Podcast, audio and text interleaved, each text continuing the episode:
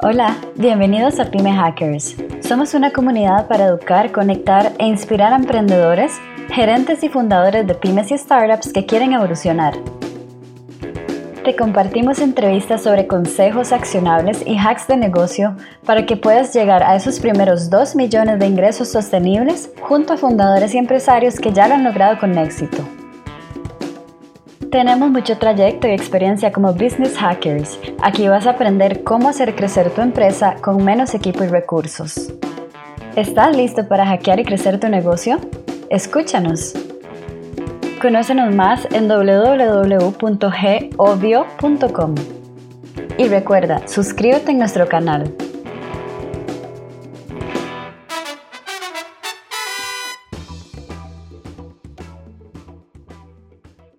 Hola, bienvenidos a un episodio más de Pyme Hackers. Hoy tenemos un invitado que nos va a conversar sobre dos cosas muy importantes que todo negocio hoy debe tener. Seas una pyme, seas una startup, seas una empresa ya un poco más rápida que va expandiendo de territorio a nuevas regiones, nuevos países. Vamos a hablar el tema de pivot, cuándo saber que el mercado está listo para vos y qué hacer cuando no está ahí. Y segundo, vamos a hablar de comunidad. Esas acciones, ese asset que hoy muchos emprendedores están dejando pasar y que es lo que te garantiza un éxito de aquí a cinco años. Con nosotros va a estar justamente tocando el tema Andrés Leal. Es un ingeniero civil, pensador creativo y fundador de Triari, una empresa que comenzó siendo tecnología y que hoy se encarga de mandar ese mensaje y comunicar ese mensaje sobre tecnología de propiedades o, PropTech, específicamente en bienes raíces. Hola Andrés, ¿cómo estás? Hola Steve, un saludo a la audiencia, muy emocionado hoy de poder compartir este espacio de aprendizaje y poder compartir al mismo tiempo con las personas que están escuchando estas ondas en sus audífonos, el poder de las comunidades, el poder de entender muy bien tu mercado y poder al final entender qué es lo que está demandando hoy nuestra región, nuestra América Latina, nuestros países y, y enfocarnos muy bien en nuestros clientes. Buenísimo, ¿no? Y, vamos a tener un episodio súper cargado de esto, porque la idea que queremos conversar hoy, Andrés, es conocer un poco de esa experiencia, pero o sea, es un camino que hemos estado siguiendo, que conoces a Logan, a uno de los socios de Pyme Hackers, en donde ver cómo una empresa logra entender, primero que nada, hacer una tecnología increíble, pero después de acá entender que, bueno, quizás mi región no está lista para mí, pero hay algo que se puede hacer para comenzar a prepararla tomar esa decisión y después, de nuevo, mis aplausos, hacer ese tremendo hack que hiciste de cómo crear una comunidad, a volver uno de tus podcasts o, tu podcast uno de los más reconocidos en la industria de PropTech. De nuevo, explícanos un poco qué es PropTech, un poco más, más a fondo, y háblanos un poco de, este podcast que vale la pena que toda la audiencia de nosotros también te comience a seguir. Gracias, Steve. Pues principalmente a los que nos están escuchando y, y han escuchado la palabra PropTech o han escuchado la palabra FinTech, Finance and Technology, los que están en el sector financiero, están en otra industria. Eh, la palabra fintech es una palabra muy ya famosa hoy en las industrias tecnológicas y recientemente, en los últimos tres años, empezó a surgir una palabra que se llama PropTech, Property and Technology. Es un acrónimo de dos palabras. Para mí la definición de Property and Technology tiene dos definiciones. Una, que es principalmente el uso de la tecnología para ser mucho más eficiente todos los productos y servicios de bienes raíces o de real estate. Y este es un movimiento que viene creciendo en todo el mundo con startups y emprendedores que están solucionando problemas de la industria, una de las industrias más rezagadas en digitalización. Y estoy seguro que los que están escuchando esta palabra por primera vez, como yo la escuché hace cuatro, pues deben estar sorprendidos. Sí, la tecnología también está disruptiendo en el sector inmobiliario y también en el sector constructor. La segunda definición que tengo de PropTech, Steve, es un cambio de mentalidad. Esta es una de las industrias más rezagadas, como lo dije anteriormente, y el primer cambio no es de tecnología, no es empezar a implementar herramientas tecnológicas, sino el primer cambio comienza en la mente, en el salir del status quo que están encerrados muchos directivos, empresarios, inversionistas del sector inmobiliario, del sector de bienes raíces en América Latina, desde México hasta la Patagonia, desde Brasil hasta Perú. Muchos de los directivos en este sector y empresarios han estado haciendo el negocio durante las últimas, tal vez, 10 de décadas, eh, siguiendo pegando el ladrillo de manera igual que lo hacían tal vez los romanos o los egipcios. no ha cambiado mucho esta industria, pero la tecnología es inminente, la innovación es inminente en este sector, como está sucediendo en el sector financiero, en el sector agropecuario, en el sector de educación. Eh, la industria va a empezar a transformarse, se está transformando y para eso esa definición de PropTech la llamo, es un cambio de mentalidad. Ok, y entonces lo que comienzas a hacer con toda esta parte de, de la comunidad es, me imagino que es eso, ¿no? Es impulsar este conocimiento, este cambio de mentalidad me siento muy orgulloso como colombiano de decir esta, es contar esta historia, Steve, y a los que nos están escuchando. Yo me conecto, soy emprendedor hace seis años, he fracasado, también he aprendido, he conocido personas que me han enseñado distintos ideas, escenarios, me han enseñado cómo empezar a caminar por el Valle de la Muerte que tenemos todos los emprendedores. Claro. Y, y, en ese Valle de la Muerte, hace tres años, empiezo a liderar con un francés, Alexis Resch, que si me está escuchando, pues saludos. Empiezo a liderar el ecosistema o la comunidad, la creación de la comunidad de PropTech en Colombia. Y hace tres años comenzamos dos personas creyendo en que este era el futuro de la industria inmobiliaria, que este era el futuro del ecosistema de emprendimiento en Colombia. Y comenzamos dos loquitos hablando de esto aquí en Colombia y hoy me siento muy orgulloso, orgulloso porque exactamente hace un año comenzamos con 10 empresas en Colombia creando el ecosistema, la comunidad, recuerdo que en el primer evento que hicimos, Steve, en Colombia, regalamos unos desayunos y esperábamos seis personas porque solo se habían eh, agendado seis personas a este evento que íbamos a hacer en Bogotá. Y nos sorprendimos porque llegaron 60 personas, imagínate, llegaron inmobiliarias, llegaron constructores, promotores inmobiliarios, llegaron startups. Y nos sorprendimos. ¿Y habías comprado desayuno para los 60 o solo para los seis? habíamos comprado, curiosamente habíamos comprado máximo el desayuno para 10 personas y pues el resto le tocó no me digas. Sí, fue muy curioso y nos sorprendimos porque ahí empezamos a descubrir el potencial de las comunidades o en particular yo, Andrés Leal, empiezo a, a encontrar el potencial de las comunidades y no solo el potencial de las comunidades, sino el poder enriquecerte con ideas de personas que conoces dentro de las comunidades, enriquecerte de manera desde la innovación con otras ideas que están trabajando otros emprendedores, ¿no? Sabes, como que alguien viene también con esa búsqueda de hacer networking, de hacer relaciones comerciales y que te escuchan. Entonces, comenzamos con esa comunidad de dos, empezamos con 60. Y fue muy curioso porque yo el año pasado viajé por todo Colombia hablando sobre PropTech, cuando empezamos a crear el ecosistema digital aquí en Colombia. Y hace un año tuvimos la oportunidad y el gran éxito de, estar finalistas en uno de los eventos más importantes de PropTech en Nueva York. Fuimos finalistas como asociación. Oye, qué bueno. En, menos de tres meses logramos mover una comunidad de 3.000 personas. Yo estuve viajando por Cali, por Medellín, los que conocen aquí en Colombia, estuve en Barranquilla, estuve por Bucaramanga en menos de tres meses, donde muchos empresarios privados se unieron a nuestra causa. Cuando hablo de nuestra causa, porque esto, cuando hablamos de tecnología, es una causa vivimos por esta causa y morimos por esta causa. Y muchos empresarios nos ayudaron a crear esas comunidades en estas ciudades, en Cali, en Medellín, en Barranquilla, en Bucaramanga, que creían en esto, nos apoyaron. Y te digo que la experiencia fue enorme para mí porque me pude acercar a los brokers, a los que venden apartamentos, a, los soldados que están en el piso. Sí, a los emprendedores, me pude acercar a, a los desarrolladores inmobiliarios en estas ciudades para que ellos escucharan un mensaje, un mensaje que cambia sus, puede cambiar sus negocios, un mensaje que puede transformar sus equipos de trabajo, un mensaje que puede transformar el futuro del negocio inmobiliario. Y me escriben de Nueva York, yo estaba de director ejecutivo el año, eh, pues hasta marzo estuve director ejecutivo en Colombia PropTech y como fundador. Me escriben hace, una, hace un año exactamente, estoy recibiendo un correo, me dicen, Andrés, ha sido finalista Colombia PropTech en Nueva York, queremos que ustedes representen a Latinoamérica. Y aquí le hablo a los compatriotas mexicanos, panameños, costarricenses, mexicanos, peruanos, chilenos, brasileños, colombianos, venezolanos, si dejamos de pensar en chiquito y empezamos a pensar en grande y, a, dejar el miedo de pensar en grande y ser ambiciosos y ser ambiciosos no está malo, pues vamos a empezar a ver las oportunidades que están allá afuera. Y cuando hablo de estar allá afuera, no es afuera de Colombia, no es allá afuera de México, no es afuera de Chile o de Perú, es afuera en el mundo, el mundo que está allá en Asia, en, Europa, en Estados Unidos, en Canadá. Ese es el mundo. Y tenemos la capacidad, tenemos la, creatividad de empezar a impactar el mundo desde, desde América Latina. Viajamos a Nueva York a representar a Colombia y no solo a Colombia, a Latinoamérica, y a representar una comunidad de emprendedores, de movilizadores, de apasionados por la tecnología y la innovación en el sector inmobiliario. Y el día, ya para cerrar la historia, Steve, el momento más emocionante mío el año pasado de estar en esa tarima en Nueva York, como en la meca del real estate, en Nueva York, los que no saben, es como el top del mundo en real estate. Y cuando nombraron el nombre de Colombia PropTech, pues me sentí muy feliz de poder ser el líder de la comunidad en Colombia, el líder de la comunidad en cada ciudad de Colombia, pero también el líder de América Latina que está impulsando a los emprendedores, que está impulsando, como dije anteriormente, a esta nueva industria tecnológica y de innovación que está pensando en el cliente, que está pensando en los usuarios.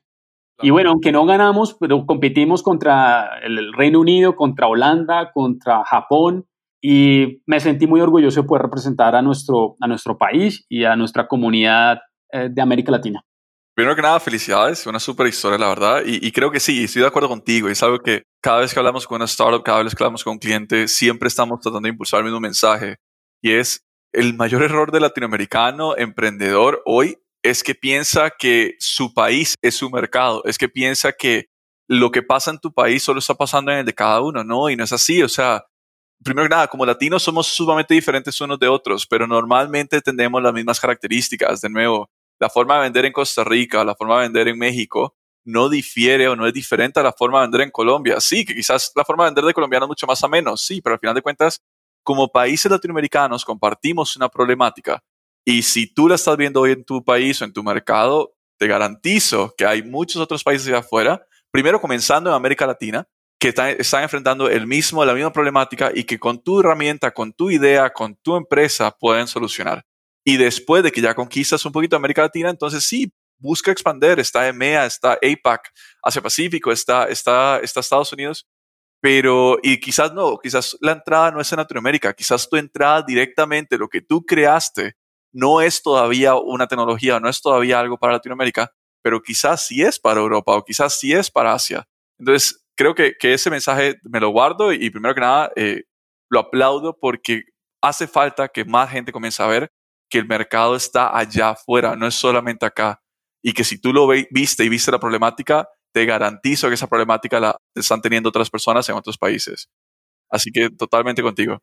Quiero dejar una pregunta aquí para que los que nos están escuchando, y es una pregunta que, que abarca mucho de nuestra vida, mucho de, de lo que hacemos diariamente en nuestros negocios, en nuestra, con nuestra familia, con nuestras relaciones, con lo que queremos, con nuestro propósito superior y es en qué estamos encerrados. Cuando yo hago esa pregunta a muchos amigos míos emprendedores o los que están iniciando en este proceso de, crear negocio o de resolver un problema, es en qué estamos encerrados y, y, no solamente para un emprendedor, esto puede ser para alguien que está en un negocio, alguien que está en una relación, alguien que está con su familia en, algún, en algo que no lo deja moverse, en algo que no lo deja actuar, en algo que no lo deja conectarse con, con el resto de la gente, con el resto del mundo. Y aquí les dejo la pregunta, ¿en qué estamos encerrados y por qué estamos encerrados? ¿Qué no nos deja avanzar? Y el no dejarnos avanzar nos cierra muchas oportunidades, nos cierra a, como tú dices, Steve, a comunidades, nos cierra a las oportunidades, al networking, a las relaciones.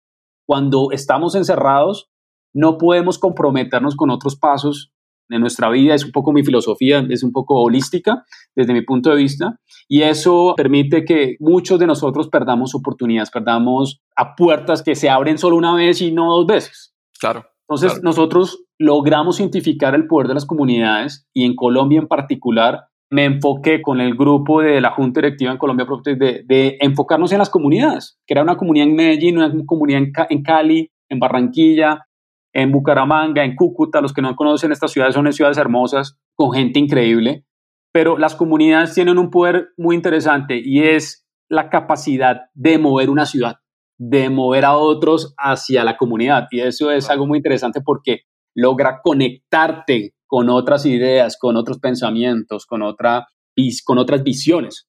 Entonces, le apostamos a eso. Claramente yo en marzo dejo la, para ir completando un poco la historia, Steve, dejo la dirección porque mi equipo me está demandando.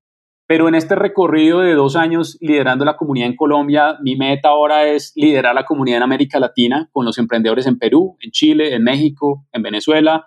Y hoy ya estoy apoyando la comunidad en Venezuela, de PropTech, estoy apoyando la comunidad de México, emprendedores en México, con México PropTech, lo mismo en Perú, en Chile, ahorita vamos a lanzar Perú, la comunidad de Perú en, el 18 de noviembre en Lima, vamos a mover casi eh, aproximadamente 800 personas en la comunidad en, Perú y lo hemos hecho ahora en un mes. Antes en, en, Colombia a nosotros nos tardó dos años, ahora la evolución claramente ya sé por dónde es el camino de crear comunidades muy, muy grandes y muy rápidas y el poder de la comunicación. Aquí hay algo clave para los que nos escuchan cuando están pensando en comunidad es cómo estamos comunicando, qué estamos comunicando, cuál es el propósito que estamos comunicando, cuál va a ser la propuesta de valor alrededor de ese eje fundamental de una comunidad. Entonces es supremamente importante cómo se comunica, cuál es el, sabes, el corazón de esa comunidad y eso es lo que termina al final moviendo a la gente. Y creo que con eso abre la puerta ahora sí a entrar en materia y es Ok, entonces Andrés, sos un experto en este tema y me queda clarísimo. Y de nuevo, incito a todas las personas que nos están escuchando que también escuchen el podcast de Andrés. Hoy, la verdad, me pegué como tres episodios para irme ambientando un poco con la temática y, tocas muchos temas súper, súper importantes sobre, curiosamente, sobre mucho de emprendimiento. ¿eh? O sea, yo hubiese esperado al comienzo que todo fuera PropTech, todo fuera PropTech, pero creo que los consejos que vas dando, las cosas que van conversando junto con tu invitado, aplica para todo el mundo emprendimiento. ¿Es casualidad o así lo has intentado hacer? A mí me gusta conversar para todo el mundo. Cuando tú conversas para una comunidad o conversas para un grupo de personas, lo más importante es hacerlo sin llegar a segregar, ¿no? O a sesgar el mensaje. Entonces, a mí me gusta mucho, como si le estuviera hablando al constructor o al desarrollador inmobiliario, al fondo de inversión, me gusta hablarlo como si fuera también un emprendedor, porque eso facilita el mensaje. Y a mí me gusta colocarle un ejercicio a mis colegas emprendedores de, tecnología. Les digo, ok, explícame tu tecnología o tu negocio en, como si fuera un niño de 10 años. Si yo soy un niño de 10 años y no entiendo tu mensaje, pues tienes que irte para la casa o para el garaje de tu apartamento, de tu casa, lo que sea, a trabajar el pitch. Si no logras comunicar eso a un niño de 10 años, nadie te va a entender lo que estás diciendo.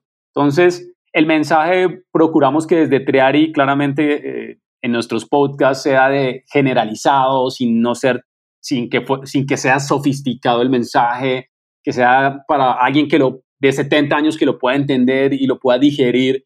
Y eso al final lo que buscamos es que la gente quede con la inquietud de ir a buscar y aprender más sobre el tema. Entonces, hemos desarrollado distintos contenidos como consultores en tecnología e innovación que le permitan a la gente digerir esa información que para mucho de esta industria es muy compleja y para que te hagas una idea, Steve, hay gente que la industria todavía no sabe cómo crear un correo electrónico, o no sabe cómo crear un sitio web, o no sabe cómo conectarse a una reunión en Meet o en Zoom o en eh, Skype. Hay gente que del sector que no sabe hacer todavía esto. Entonces, eh, y te digo, gente del sector, no solo un, un, agente inmobiliario, te puede estar hablando de un gerente una constructora grande en Colombia o en México o en Perú. Entonces, esos elementos que nosotros ya identificamos es que es el dolor de la industria, pues buscamos generar esos contenidos donde eh, se alimente y el mensaje sea holístico y sea un mensaje de fácil entendimiento.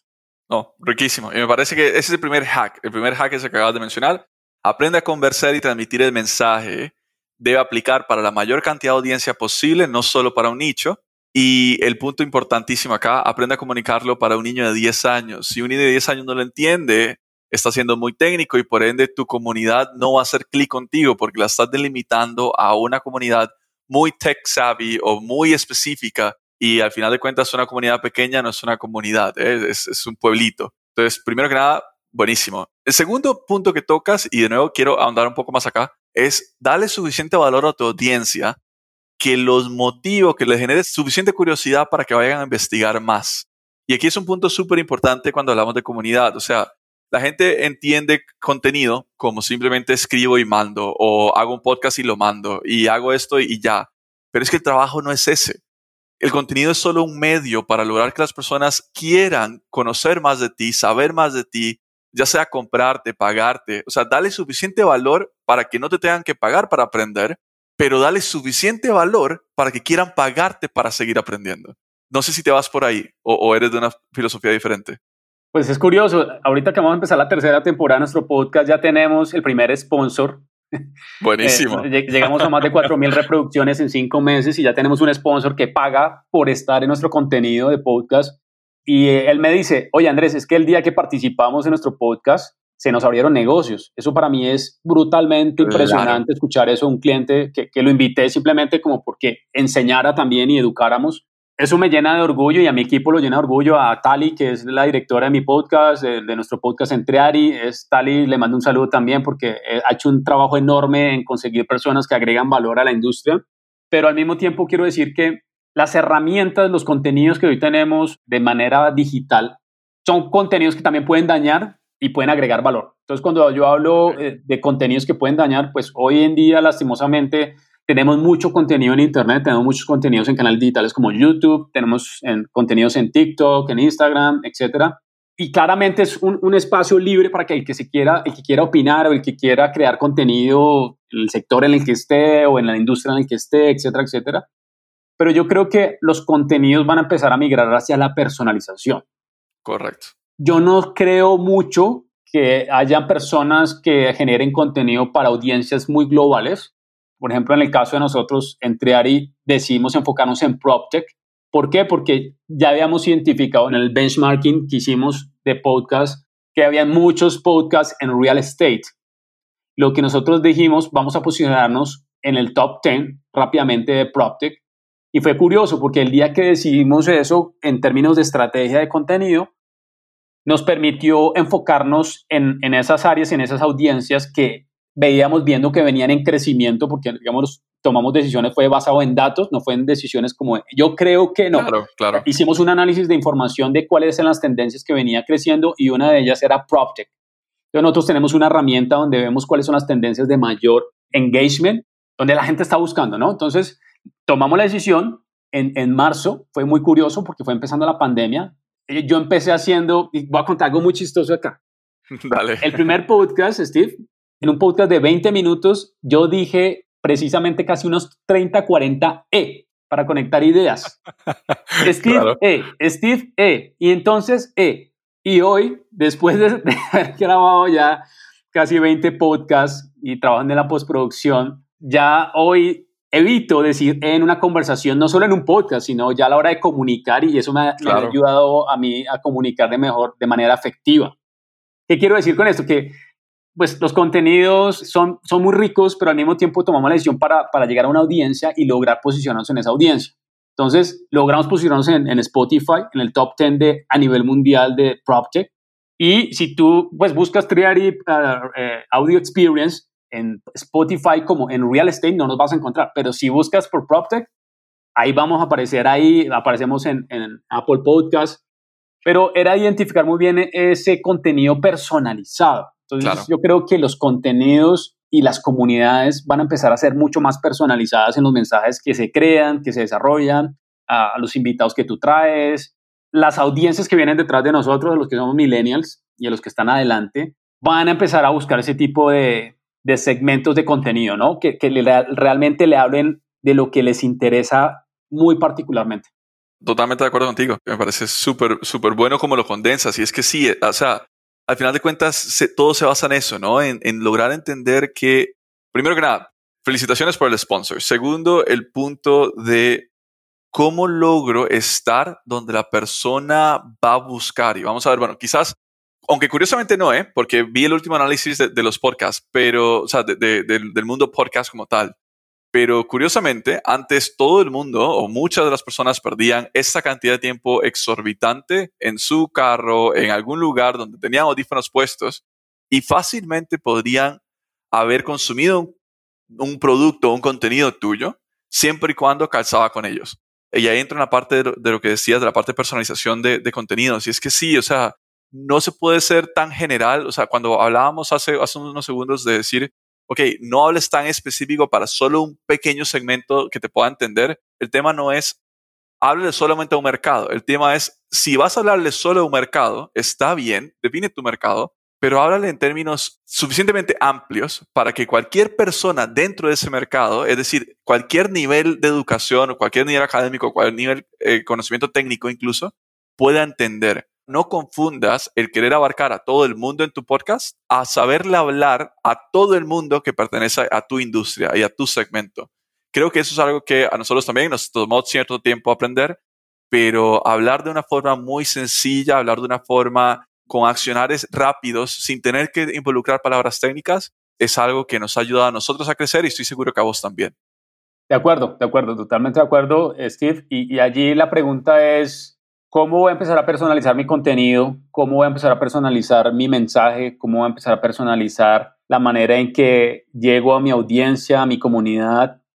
Y ahorita pensando en lo que decías, creo que las comunidades nacen de la necesidad claramente de educar esas personas, de congregarlas en punto de interés donde hay una necesidad de quiero saber más, quiero saber más, quiero conectarme con esas personas que piensan más sobre esto, quiero conocer ese tipo de, de grupos o empresas que se están conectando con eso y entre Ari, para ir acotando parte de lo que estamos haciendo entre Ari y Steve, creamos nuestra propia comunidad en Elite y creamos una comunidad donde se haga networking comercial, donde obviamente ya hemos venido trabajando en creación de comunidad, como te dije anteriormente, ya sé cómo crear una comunidad a nivel país, pues obviamente desde la empresa definimos que uno, el reto y el camino a seguir era crear nuestra propia comunidad para ofrecerles servicios claramente, servicios personalizados, porque ya entendemos y ya hay un proceso de relación con estas personas o con estas empresas o estas personas que representan una empresa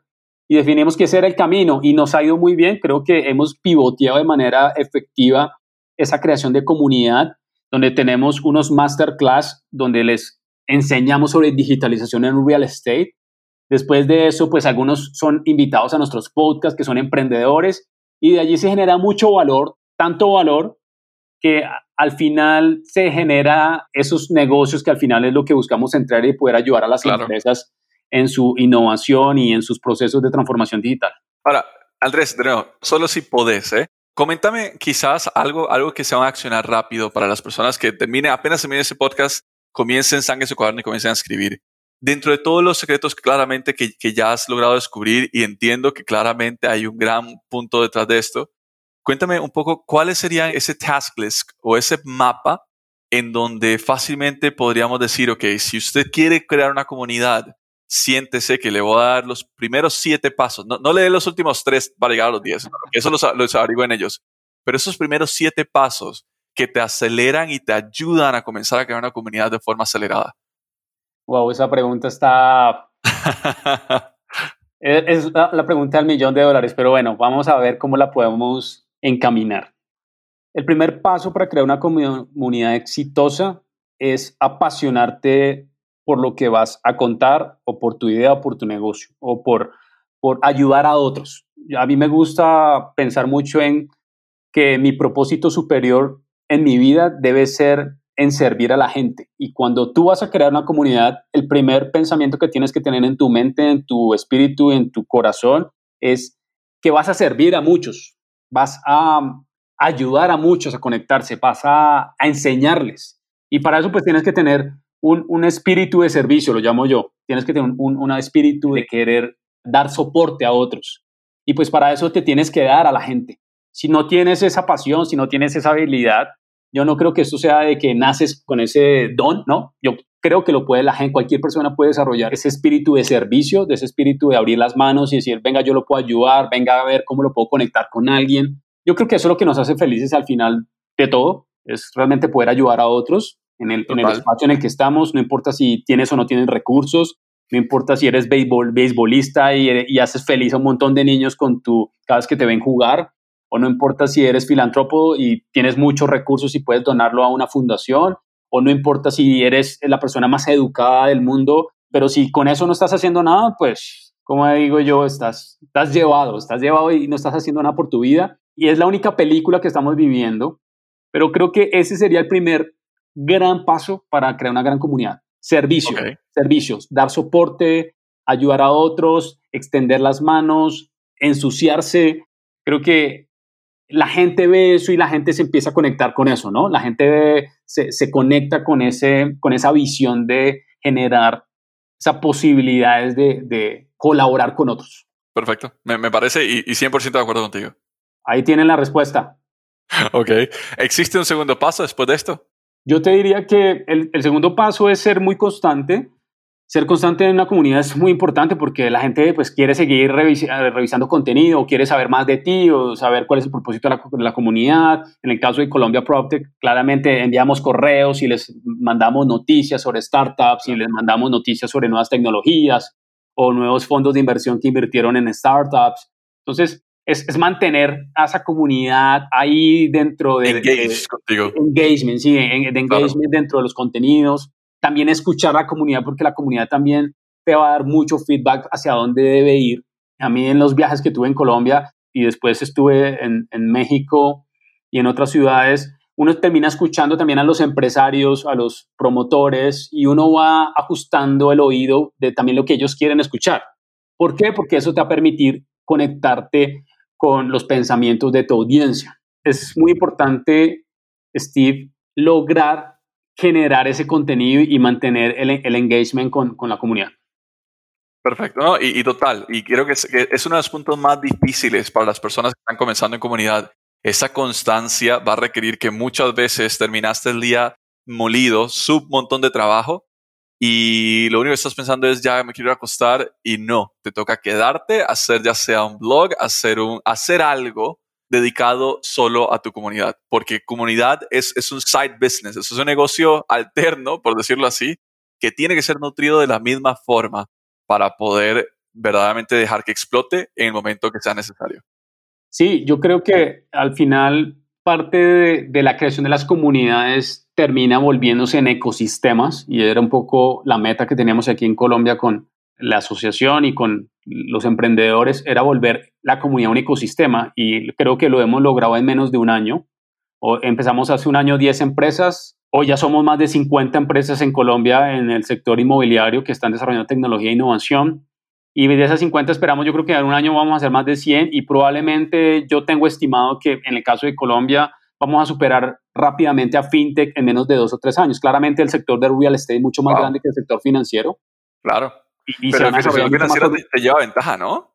Sí, claro, el sector financiero, fintech lleva mucho más tracción en, en, México, en Colombia, llevan trabajando ya muy fuerte con la banca, con regulación en los gobiernos.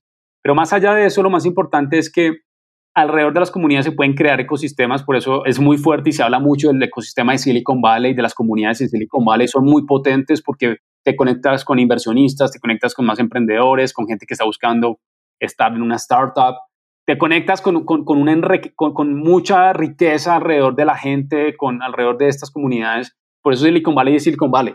Claro, claro. Simple. Así también el caso, por ejemplo, de, de, China con Shenzhen, donde se desarrollan también unos hubs muy importantes de tecnología. Lo mismo en Singapur. Lo mismo en Israel, que es un hub brutal de tecnología en Israel. es, es impresionante. Lo mismo en España, en Londres. Esos ecosistemas se vuelven muy poderosos cuando estamos hablando de ecosistemas digitales, se vuelven muy poderosos porque alrededor de estos ecosistemas pues juegan ya unos actores, unos stakeholders o players muy importantes donde se involucra el gobierno, se involucra el sector privado, el sector público, se involucra el emprendimiento, se involucra los aceleradores, los fondos de inversión. Entonces se vuelve un, un ecosistema muy robustos, pero si no hay comunidad detrás de eso, pues no, es muy complejo que los países, sobre todo en América Latina, logren desarrollar innovación, logren desarrollar crecimiento económico, logren desarrollar empleo, logren desarrollar políticas públicas nuevas que, adopten estas nuevas tecnologías que ya se están desarrollando. Ahora, después de estos dos puntos que para mí son los más importantes, una última pregunta y, ya esto le llamamos la pregunta de fuego. Puedes colgar en cualquier momento, nadie se ofende. ¿eh? Voy a traer el agua en este mismo instante por si acaso. Y la pregunta acá es, no tienes que mencionar cómo lo usas, porque el secreto está en cómo algo se ejecuta. ¿Alguna tecnología o algún hack hoy que hayas encontrado que te permitió llevar esa comunidad rápidamente a donde está hoy? Tecnologías que te hicieron el trabajo más fácil o algo que te haya diferenciado a los demás. No digas cómo lo haces, nada más, si quieres, puedes nombrarla. Uy, buenísima esa pregunta porque la mejor herramienta que yo he encontrado tomen nota, por favor, voy a decirlo muy despacio para que tomen nota, es Slack. S-L-A-C-K. Slack. Ok, ok. Slack es la herramienta que yo uso con mi, con mi equipo. En Triari usamos Slack. En Colombia, PropTech usamos Slack. En Perú, PropTech. En Venezuela. Eh, en, en, FinTech también, que estoy en una, en una comunidad de FinTech en América Latina, usamos Slack y es una herramienta de fácil comunicación, de fácil acceso, donde te conectas con personas que tal vez están buscando un desarrollador o un diseñador gráfico o alguien de marketing o un inversionista, te puedes estar conectando con muchas personas alrededor de Slack. Y es la mejor herramienta, es como la herramienta que, con la que yo me casé ya hace bastante tiempo, es con la que me comunico con mi equipo, con otras personas de otros ecosistemas. Es muy fácil, es muy fácil aprenderla. Yo realmente eh, hace parte de la cultura digital de, mi, de Triari, hace parte de la cultura digital de los ecosistemas digitales empezar a usar este tipo de herramientas. Habrán más en el mercado seguramente, pero estas son las que mayor usan, mayormente usan en, Silicon Valley, en Estados Unidos, en Europa, para comunicarse entre equipos y comunicarse, comunicarse entre las comunidades y entre las áreas de trabajo. Es muy fácil, eh, denle una chequeada, cómo usar Slack en las comunidades y ahí van a encontrar un montón de contenido de Slack. Me han dado una idea, voy a publicar un contenido en YouTube sobre, sobre Slack para comunidades de real estate. Riquísimo. Y ya para cerrar justamente con eso, cuéntanos, así tienes 30 segundos de Shameless Advertising. Cuéntanos dónde encontrarte, qué de ti tenemos que seguir, dónde está tu podcast y cómo se llama tu canal de YouTube incluso. Son muchas preguntas para contestar en 30 segundos, pero lo que diré rápidamente, es que me pueden encontrar en, en Instagram, Ayam Andrés Leal, a los que son bien Spanglish, Ayam Andrés Leal pero principalmente uso muy fuerte mi LinkedIn, me puedes encontrar como Andrés Leal, Andrés Leal, Triari, pero estoy seguro que soy el único Andrés Leal más posicionado en LinkedIn, eso sí lo tengo seguro, pero, pero ahí me van a encontrar y con gusto estoy para ayudarlos con mi equipo en Triari, después les contaré una noticia, estamos lanzando Housty, otra plataforma de, de tecnología para mujeres, los que están buscando a las mujeres que están en México, escuchándonos en Puerto Rico, Costa Rica, Colombia, Brasil, Estamos lanzando Housty en las próximas semanas, una plataforma de renta donde las mujeres van a poder alquilar apartamentos o habitaciones en lugares seguros de la ciudad.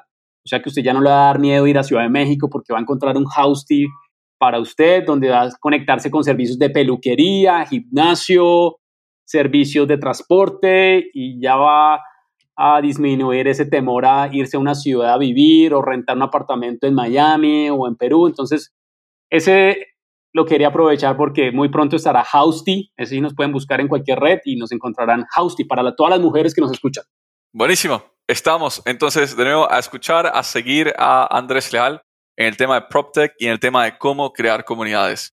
Un gustazo Andrés, como siempre, probablemente te vamos a tener de vuelta en algún otro momento y nada, éxitos en, en esta comunidad y ojalá que la parte de Elite siga creciendo. ¿eh? Gracias, Steve. Gracias por la invitación. Ha sido un placer compartir con ustedes este espacio muy enriquecedor de poder aportar a los que nos escuchan. Y solo quiero dejar un mensaje. Adaptémonos si no queremos morir. Perfecto. Buenísimo. Esa es la estrategia, esa es la única forma de sobrevivir, es el que no se adapta, muere. Un gustazo, Andrés. Un gustazo, audiencia. Estamos conversando en la próxima sesión. Chao, chao.